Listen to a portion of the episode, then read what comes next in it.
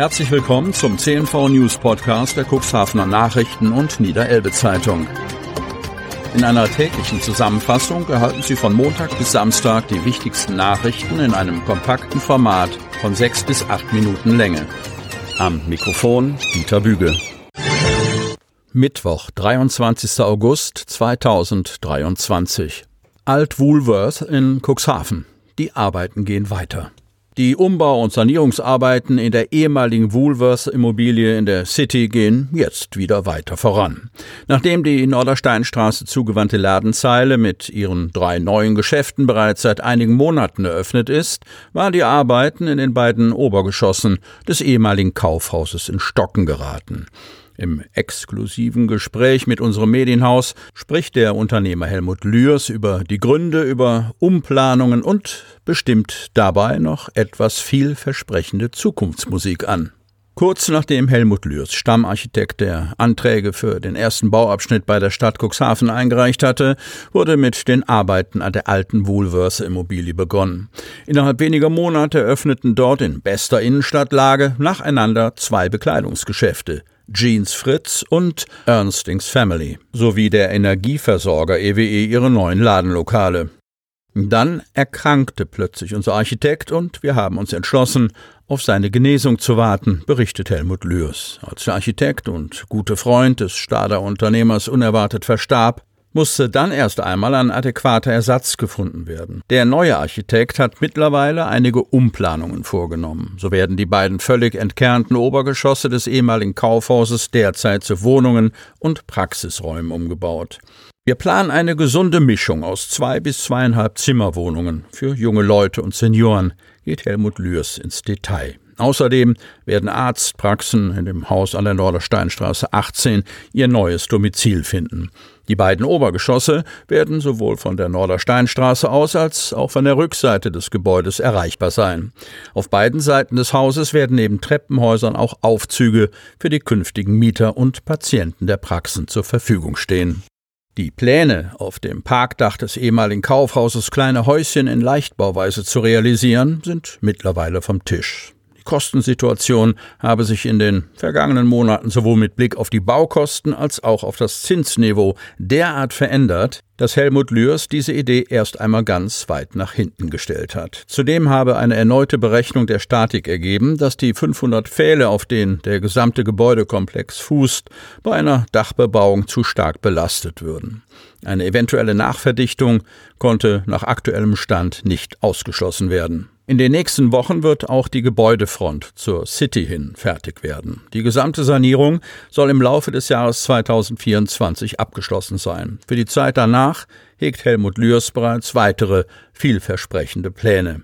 Wie berichtet, hat Lührs an der Nordersteinstraße 59 ein weiteres großes Grundstück erworben. Zurzeit ist in dem Altbau das Schuhhaus Naimieter. Zu dem Gebäudekomplex gehört ebenfalls der direkt angrenzende Gemüseladen Anker und das seit Jahren leerstehende Grundstück an der Nordersteinstraße 57, auf dem der Kaffeeröster Chibo einst seine braunen Bohnen vertrieb, hat Helmut Lührs gleich miterworben. Addiert man die verschiedenen Flächen, dann kommt eine stattliche Grundfläche von ca. 1500 Quadratmeter in bester Innenstadtlage zusammen. Denn das attraktive Areal befindet sich direkt am Wanneter Platz schräg gegenüber des stark frequentierten Eiscafés Da Dalto. Altpapiercontainer haben in Hadeln ausgedient. Kreis Cuxhaven. Die öffentlichen Altpapiercontainer im Altkreis Landhadeln sind bald Geschichte.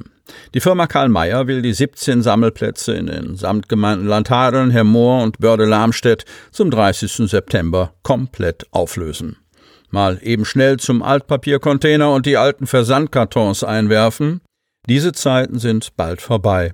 Bis zum 30. September werden die öffentlichen Altpapiersammelstellen in sämtlichen Standorten im Altkreis Landhadeln aufgelöst. Das teilt der Entsorgungsdienstleister Karl Mayer aus Bischhafen in einer Presseerklärung mit. Betroffen sind sieben Stellplätze mit Müllgroßbehältern, Hemmoor und Lamstedt sowie zehn Standorte mit Depotcontainern. Kadenberge, Hechthausen, Neuhaus, Otterndorf und Wingst. Insgesamt werden 73 Behälter und Container abgezogen. Damit werde das Sammelsystem dem übrigen Teil des Landkreises Cuxhaven angepasst, teilt Unternehmenssprecher Lars Koch mit. Dort gebe es die öffentlichen Container schon lange nicht mehr. Altpapier aus Privathaushalten im Altkreis Landhadeln wird künftig ausschließlich über die blaue Altpapiertonne gesammelt, sagt Koch. Täter lösen Handbremse von Pferdeanhänger. Wingst. Ein Pferdeanhänger ist mitten in der Nacht herrenlos durch eine Straße in Wingst gesaust. Vorausgegangen war aller Wahrscheinlichkeit nach eine Straftat. In der Nacht zu Freitag nahmen Beamte des Polizeikommissariats Hemmoor den Sachverhalt auf, der sich vermutlich zwischen 23.45 Uhr und 3.45 Uhr in der Wasserwerkstraße ereignet hatte. Es geht um sogenannten gefährlichen Eingriff in den Straßenverkehr. Sehr wahrscheinlich wurden durch einen bislang unbekannten Täter die Handbremse eines Pferdeanhängers gelöst sowie genutzte Keile entfernt, bestätigt Stefan Herz, Pressesprecher der Polizeiinspektion Cuxhaven auf Nachfrage. Dadurch sei der Anhänger bei starkem Gefälle die Straße hinabgerollt. Der Anhänger rammte einen weiteren abgestellten Anhänger sowie einen Weidezaun und ein kleines Trafohäuschen, an dem er letztlich zum Stehen kam. Personen wurden laut Polizei nicht verletzt. Sprecher Herz sagt, Täterhinweise gibt es bislang keine. Startzeiten für Künstler beim Elbstrand Festival stehen fest. Otterndorf. Gute Laune Musik vor einmaliger Kulisse. Nach der erfolgreichen Premiere 2022 geht das Otterndorfer Elbstrand Festival am Sonnabend 9. September in die zweite Runde.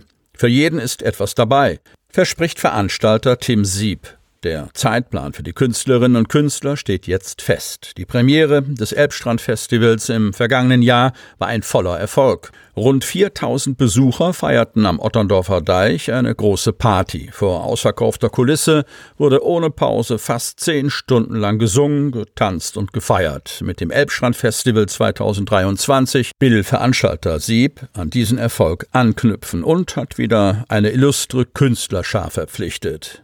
Die Junks, Oli P., Tobias Rieter, Mackie Krause, Mark O., Torfrock, Anna-Maria Zimmermann, Captain Jack, Easy Glück und Ichino Sound. Sie hörten den Podcast der CNV Medien. Redaktionsleitung Ulrich Rode. Produktion Win Marketing. Agentur für Audioproduktion und WhatsApp Marketing.